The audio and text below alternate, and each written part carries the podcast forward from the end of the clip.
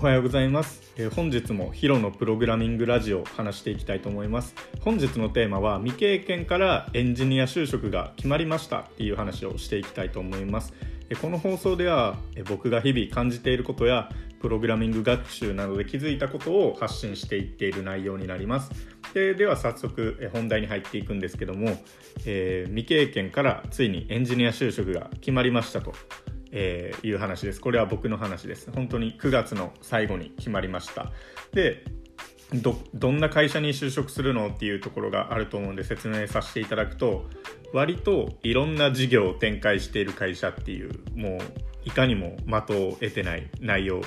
内容というか答えなんですけども、まあ、具体的に話すとどんなことをやってるのかっていうと例えば分かりやすく言うと IoT の、まあ、組み込み系のプログラミングをしたりだとか業務系システムっていうのをやったり Web アプリケーションとかサーバー運用管理みたいなことをやってるんですけども、まあ、業務系システムって何やみたいなことあると思います。これ説明すると例えば、まあ、コカ・コーラで想像してほしいんですけども例えばコカ・コーラを販売するってなった時にまずコカ・コーラの原材料っていうのを仕入れますよね。この仕入れに対する管理をどう行うなどう行っていくのかみたいなのをシステムで管理したりだとかじゃあその原材料が今どんぐらいあってどんぐらい生産されたのかっていう在庫管理とか、えー、生産管理みたいなシステムを作るみたいな。で最後販売ですね。どんぐらい、えー、コカ・コーラが売れて売り上げが上がったのかみたいな。販売のシステムみたいなのも作っていってます、まあ、こういうのを一個一個システムで分かれていってるんですけどまあいってるんですけどもこちらをまあシステムで管理しておくと後々まああの財務諸表ですね BS とか PL に勝手に、えー、データが送られて作られるみたいなことをやっていってます。で他にもまあ業務系システムっていうとインターネットバンキングって言って、まあ、今まで銀行さんと法人って紙媒体でなんかやり取りとかしてたんですけど全てそれをもうネット経由でできますよみたいなシステムを作ってる会社ですね。で、ウェブアプリケーションっていうと、例えば皆さんが会社で使われている e ラーニングとかの学習コンテンツを作ったりみたいなことをやっているのかなと思います。で、じゃあなぜそこに入ったのかっていう話なんですけども、これは大きく2点あります。1つ目が、えー、銀行での財務とか会計知識っていうのを活かせると思ったからです僕は元、まあ、銀行に就職しましてそこでいろいろ会社に対して融資できるかとかっていう、えー、予診審査っていうのを行っていたんですねなのである程度会社の財務諸表とかを読んでああここお金貸せるなとかお金貸せないなとかこういう、えー、提案ができるなとかっていうのをえ数字から考えるみたいなことをしてたんですね。なので割と僕が今後就職する会社は業務系システムっていうところで会計とか財務とか簿記の知識活かせつつシステム開発できるなっていうのがいいかなと思いました。でまた、えー、僕インターネットバンキングの営業とかもしていたのでそこでまあ、自分が営業するだけではなくてなんか開発する側に回りたいなみたいなところも薄々感じていたのでなのでこの会社にしたみたいなところですで2つ目が、まあ、IoT などトレンド業務まあ、これからトレンドになっていくものに携われる機会があるのが面白いかなと思います。まあ、こちらは、まあ、最初未経験からいきなり携われるわけではないと思うのでまずはしっかり経験経験してどんどん成長していった上で関わるみたいなことだと思います。まあでも IoT とか楽しそうですよ。なんか 5G とか他にもなんか人工知能とかブロックチェーンとかそういうのも関われたらいいかなと思います。なので、まあ、独学とかまあ時間空いた時とかにそういう自分の本当にしたい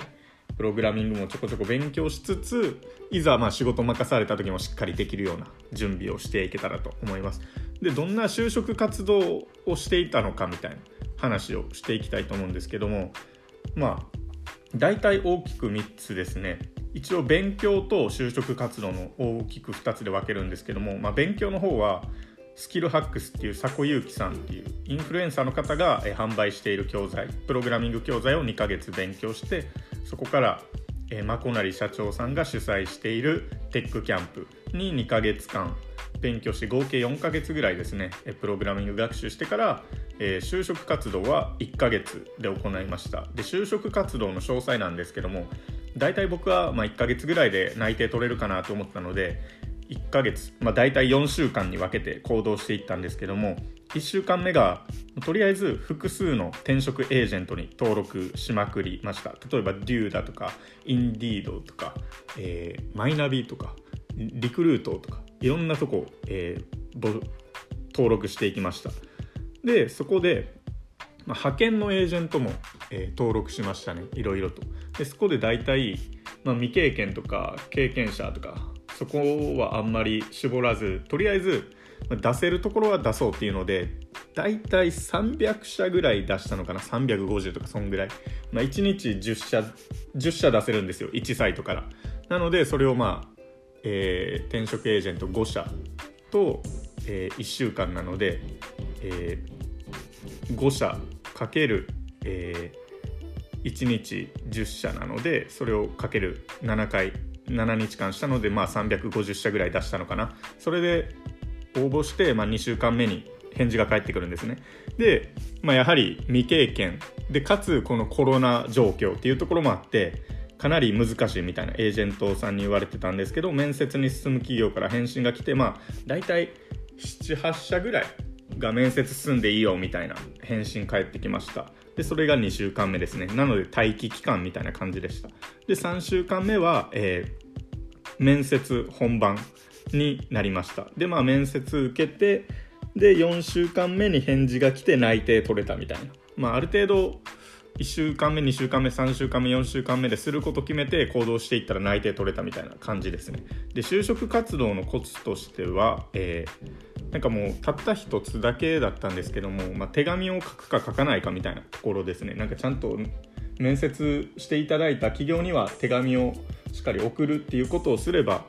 えー、内定はある程度取れました。なんか1回目だけ手紙を書かずに、まあ、逆質問もあまりできなかったっていうところは落ちたんですけども他はしっかり逆質問考えたりとか手紙をしっかり書くっていうことをすれば、えー、内定取ることができました。なので落ちた7社ぐらい受けて落ちた会社が1社で他は、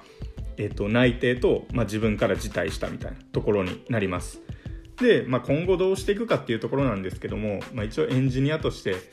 ついにスタートを切れるわけなのでこれからはまあそこで会社で結果を残してフリーランスエンジニアとして独立できるように頑張っていけたらなと思います、まあ、ちょっと途中わからないところもあったと思うんですけどもまたえなんか YouTube とかでもしっかりまとめていけたらと思います。では本日は聞いてくださりありがとうございました。以上です。さよなら。